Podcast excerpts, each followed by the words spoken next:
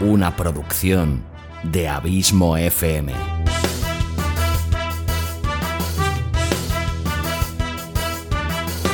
¿Quieres disfrutar de tu tiempo libre escuchando grandes historias, audiolibros y relatos? Un podcast literalmente literario.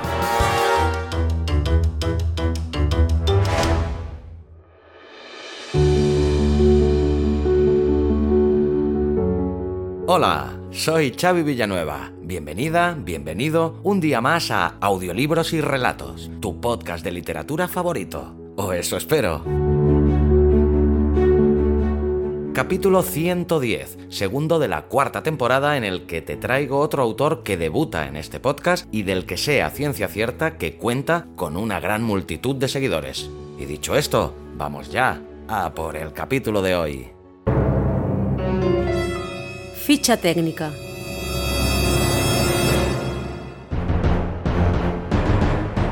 Nombre del autor y biografía. Neil Gaiman. Nació en Porchester, Inglaterra, el 10 de noviembre de 1960. Es un escritor y guionista inglés, además de un destacado autor del mundo del cómic, la literatura fantástica y el terror. En 1989 crea su obra más reconocida a nivel internacional dentro del mundo del cómic, la archiconocida serie Sandman, que con 75 números y varias novelas gráficas derivadas cosechó numerosos premios. Un año después, en 1990, Gaiman comenzó su carrera como escritor con Buenos Presagios, una colaboración con el gran Terry Pratchett, convertida en una muy recomendable serie hace eh, unos tres años. También escribió Neverwhere, la novelización de la famosa serie de la BBC, y con American Gods consiguió el premio Stoker y el premio Hugo. En 2009 volvió a ganar el premio Hugo con su novela juvenil El libro del cementerio, que le consolidó como uno de los escritores más populares en habla inglesa. Sus novelas Stardust y Coraline fueron llevadas al cine con gran éxito de público a nivel internacional. Como guionista ha participado en películas como Beowulf y Mirror Mask, dos arriesgadas propuestas de animación. Nombre del relato y sinopsis. El precio. Este precioso, a la vez que misterioso relato está extraído de su imprescindible antología Humo y Espejos, la cual te recomiendo de manera poderosa ya que estoy seguro que te va a encantar. Y mira que yo no había leído nada antes de este genial autor. El relato trata sobre un escritor que vive en el campo con su familia y rodeado de gatos. Un día llega un felino que recuerda a una pantera, a un trozo de noche que ha cobrado vida y que cada noche sufre misteriosas heridas. Cuando el escritor lo aparta del resto de los gatos para cuidar de él, se percata de que varios sucesos trágicos le ocurren a su familia. ¿Qué pasará a partir de aquí? Eso es mejor que lo descubras escuchando el relato. Duración del relato.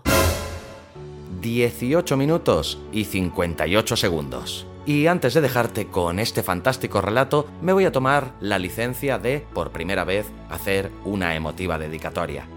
El protagonista del relato es un heroico gato negro. Pues bien, yo tenía un gato llamado Rock, que también respondía al mote de Morsillita y que por desgracia pasó a mejor vida las pasadas navidades, pero que sigue y seguirá muy vivo en mi recuerdo. Es por eso que este relato va dedicado a ti, Rock, que allá donde estés seguro que sigues repartiendo cariño.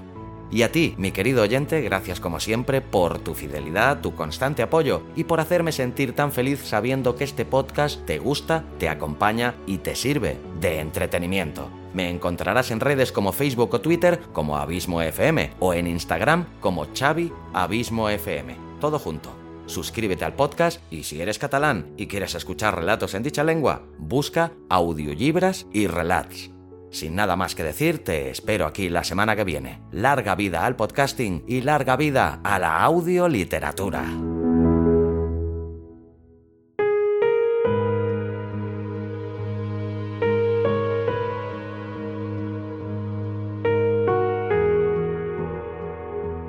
Precio de Neil Gaiman.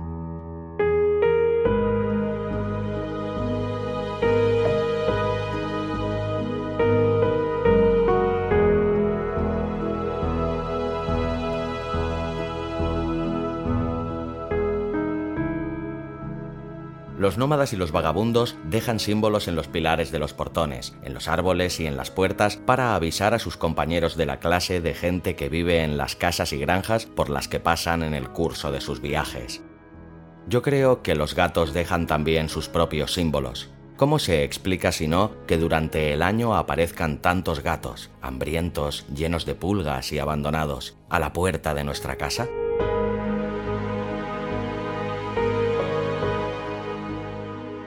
Mi familia y yo los acogemos. Les quitamos las pulgas y las garrapatas, les damos de comer y los llevamos al veterinario. Les compramos las vacunas e indignidad tras indignidad los castramos o esterilizamos. Los gatos se quedan con nosotros durante unos meses, un año o para siempre. La mayoría llegan en verano. Vivimos en el campo pero lo suficientemente cerca de la ciudad como para que los urbanitas escojan los alrededores de nuestra casa para abandonar a sus gatos. Nunca hemos tenido más de ocho a la vez y raras veces hemos tenido menos de tres. La población felina a fecha de hoy en mi casa es la siguiente. Hermión y Pot, atigrada y negra, respectivamente, son dos hermanas locas que residen en mi estudio del ático y nunca se relacionan. Copo de Nieve, un gato blanco de pelo largo y ojos azules que vivió en el bosque durante años antes de abandonar la vida salvaje por la comodidad de los sofás y las camas, y por último, la más grande, Bola de Pelo, una gata tricolor, naranja, negra y blanca, de pelo largo y esponjoso, hija de Copo de Nieve, que encontré en nuestro garaje siendo todavía una diminuta cachorrilla, con el cuello atrapado en una vieja red de badminton, medio asfixiada y a punto de morir, y que nos sorprendió a todos no solo porque sobrevivió, sino porque acabó convirtiéndose en el gato más bueno y más cariñoso que he conocido en mi vida. Y luego está el gato negro, al que llamamos simplemente el gato negro, y que llegó hará cosa de un mes. Al principio no nos dimos cuenta de que estaba viviendo aquí. Parecía demasiado bien alimentado para ser un gato callejero y demasiado viejo y elegante para que alguien lo hubiera abandonado Parecía una pantera en miniatura y se movía como si estuviera hecho de la misma sustancia que la noche.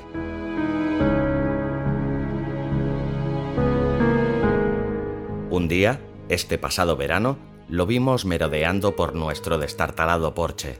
Calculamos que tendría unos ocho o nueve años.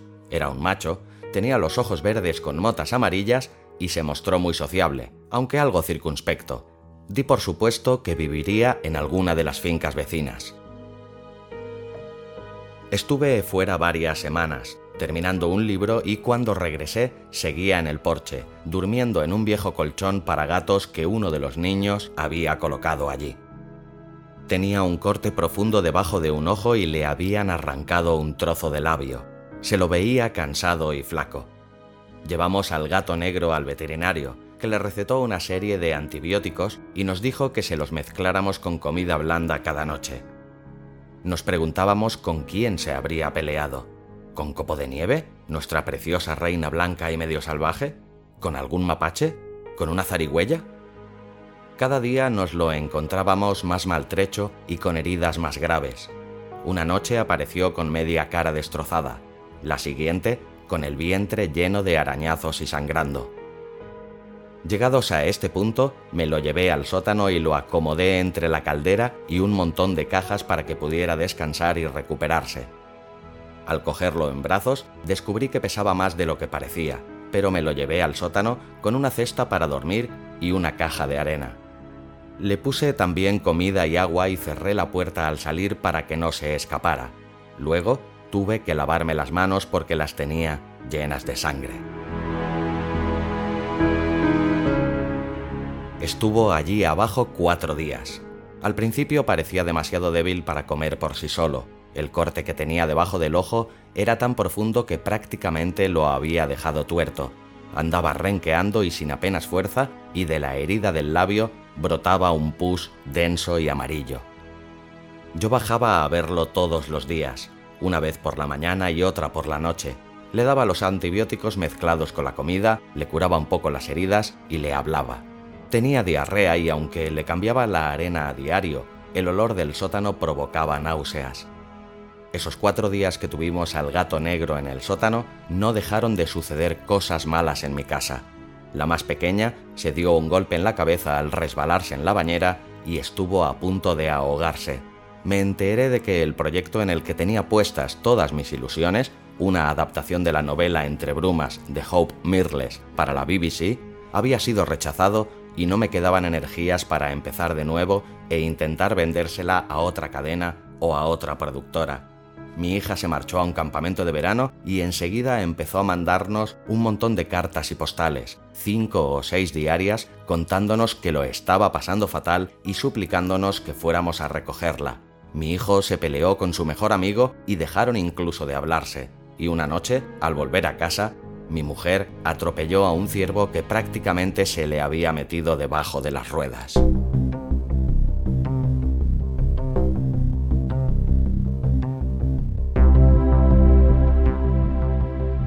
El ciervo murió, el coche quedó inservible y mi mujer se hizo un corte en la ceja. Al cuarto día el gato merodeaba por el sótano con paso vacilante pero inquieto, entre las pilas de libros y cómics, las cajas llenas de cartas, cintas de cassette, dibujos, regalos y trastos en general. Al verme, maullaba, como pidiendo que lo sacara de allí, y no sin cierta reticencia, al final le dejé salir. volvió al porche y pasó el resto del día allí, durmiendo. A la mañana siguiente tenía otra vez unos cortes profundos en los costados y había mechones de pelo negro, suyo, desperdigados por todo el suelo del porche. Aquel día recibimos una carta de nuestra hija en la que nos decía que las cosas habían mejorado y que creía que podría aguantar en el campamento unos días más. Mi hijo y su amigo hicieron las paces, aunque nunca supimos cuál había sido el motivo de su pelea. Cromos, juegos de ordenador, la guerra de las galaxias o una chica. El ejecutivo de la BBC, que había vetado el proyecto de Entre Brumas, fue despedido de manera fulminante porque se descubrió que había estado aceptando sobornos de una productora independiente. Bueno, llamémosles préstamos dudosos. Su sucesora, según supe al leer el fax que me envió, resultó ser la mujer que me había propuesto el proyecto justo antes de abandonar la BBC. En un primer momento pensé en volver a llevar al gato negro al sótano para que se recuperara de sus heridas, pero finalmente decidí no hacerlo. En lugar de ello, me propuse investigar qué clase de animal se acercaba cada noche a nuestra casa para poder poner en marcha un plan de acción atraparlo, quizá. En mi cumpleaños y en Navidad, mi familia me regala toda clase de cachivaches y artilugios, juguetes carísimos de los que me encapricho en un momento dado y que al final casi nunca llego a sacar de la caja. Tengo un aparato para deshidratar alimentos, un cuchillo eléctrico para trinchar carne, una panificadora y unos prismáticos especiales para ver en la oscuridad que me regalaron el año pasado. El día de Navidad, demasiado impaciente para esperar a que se hiciera de noche, les puse las pilas y bajé al sótano para probarlos. En las instrucciones se especificaba que no había que dirigirlos hacia un foco de luz, pues los prismáticos podían sufrir algún daño y seguramente los ojos también. Luego los guardé de nuevo en su caja y no volví a usarlos. Se quedaron en mi estudio, muertos de risa, junto con una caja llena de cables para el ordenador y otro montón de trastos que nunca utilizo. A lo mejor, pensé, si el animal en cuestión, un perro, un gato, un mapache o lo que demonios sea, me ve sentado en el porche, no se acerca, así que metí una silla en el cuarto de los abrigos, una habitación no mucho más grande que un armario desde la que se puede ver el porche, y cuando todo el mundo se fue a la cama, salí al porche a darle las buenas noches al gato negro. La primera vez que lo vimos, mi mujer me dijo, ese gato es una persona. Y, en efecto, había algo en su enorme y leonina cara que recordaba vagamente a una persona.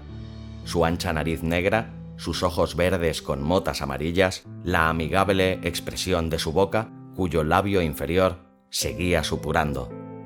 Le acaricié la cabeza, le rasqué debajo de la barbilla y le deseé buena suerte. Luego entré en casa y apagué la luz del porche. Me senté en la silla, con la casa a oscuras y los prismáticos especiales para ver en la oscuridad en el regazo.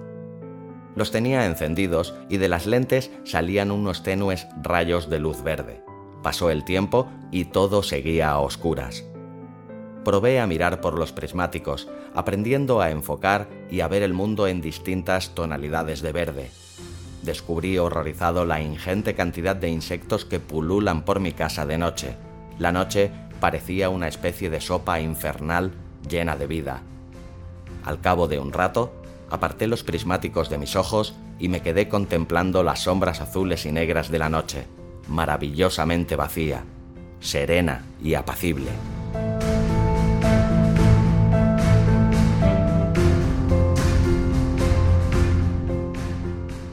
Pasó el tiempo. Me costaba mantenerme despierto y de pronto noté que me moría por un poco de café y un cigarrillo, mis dos adicciones ya superadas. Tanto una cosa como la otra me habrían ayudado a mantenerme despierto, pero antes de que el sueño ganara definitivamente la batalla, un maullido en el jardín hizo que me despertara de un salto. Con mano torpe me acerqué los prismáticos a los ojos y me llevé una gran decepción al ver que no era más que Copo de Nieve, el gato blanco, que pasó por el jardín como un rayo de luz blanquiverde y desapareció entre los árboles que hay a la izquierda de la casa. Empezaba a quedarme dormido de nuevo cuando me dio por preguntarme qué sería lo que había asustado a Copo de Nieve de esa manera y me puse a observar los alrededores de la casa con los prismáticos, buscando un mapache gigante, un perro o una feroz zarigüeya. Y en efecto, algo se acercaba por el camino de entrada. Lo vi perfectamente a través de los prismáticos, tan claro como si fuera de día. Era el diablo.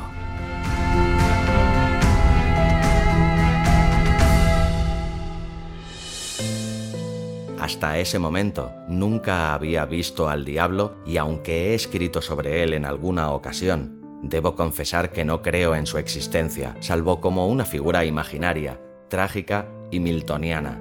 Pero la figura que venía por el camino de entrada no era el Lucifer de Milton, era el diablo.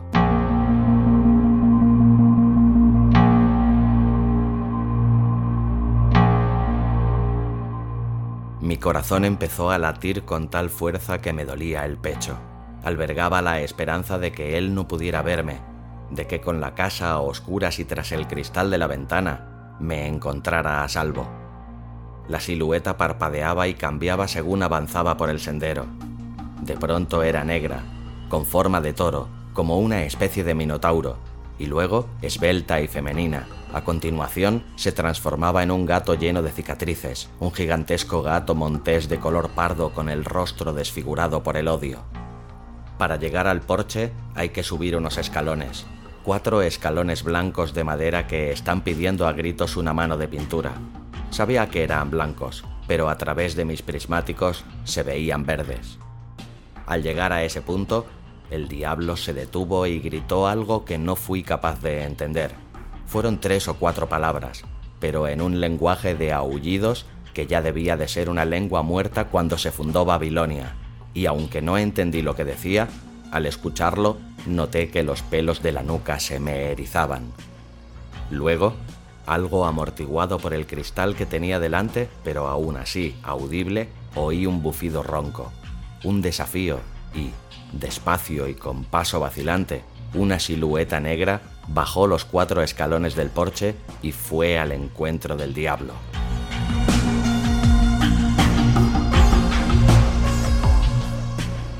Últimamente, el gato negro ya no se movía como una pantera. El pobre renqueaba y caminaba con paso inseguro, como un marinero recién llegado a tierra después de varios meses en alta mar. En ese momento, el diablo tenía forma de mujer.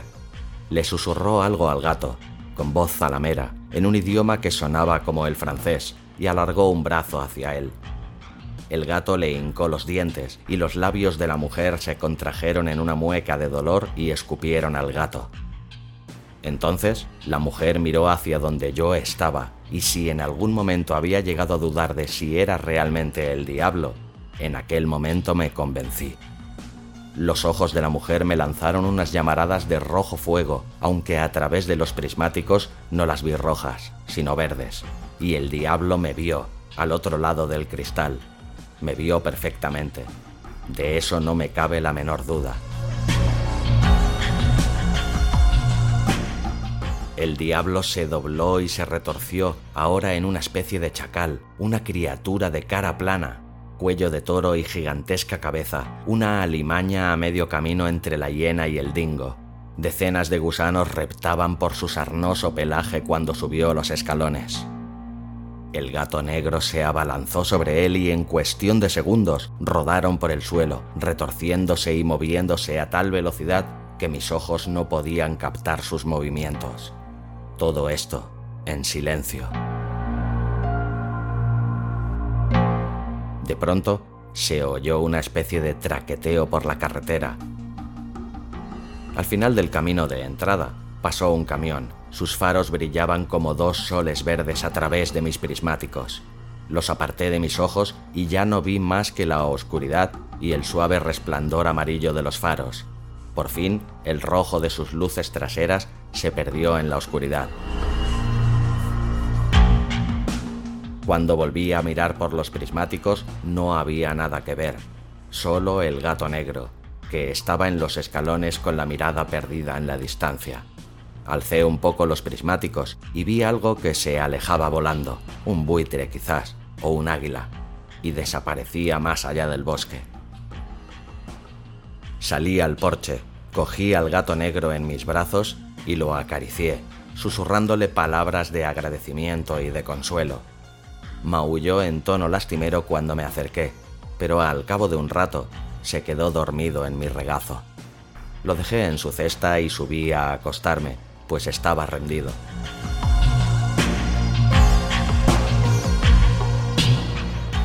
A la mañana siguiente vi que había manchas de sangre seca en mi camiseta y mis vaqueros. Todo esto sucedió la semana pasada. Eso que visita mi casa por las noches no viene todas las noches, pero sí la mayoría. Lo sabemos por las heridas del gato y el dolor que veo en sus leoninos ojos. Se ha quedado cojo de la pata delantera izquierda y su ojo derecho se ha cerrado para siempre. Me pregunto qué habremos hecho para merecer al gato negro. Me pregunto quién lo habrá enviado. Y, egoísta y asustado, me pregunto cuánto tiempo más podrá resistir.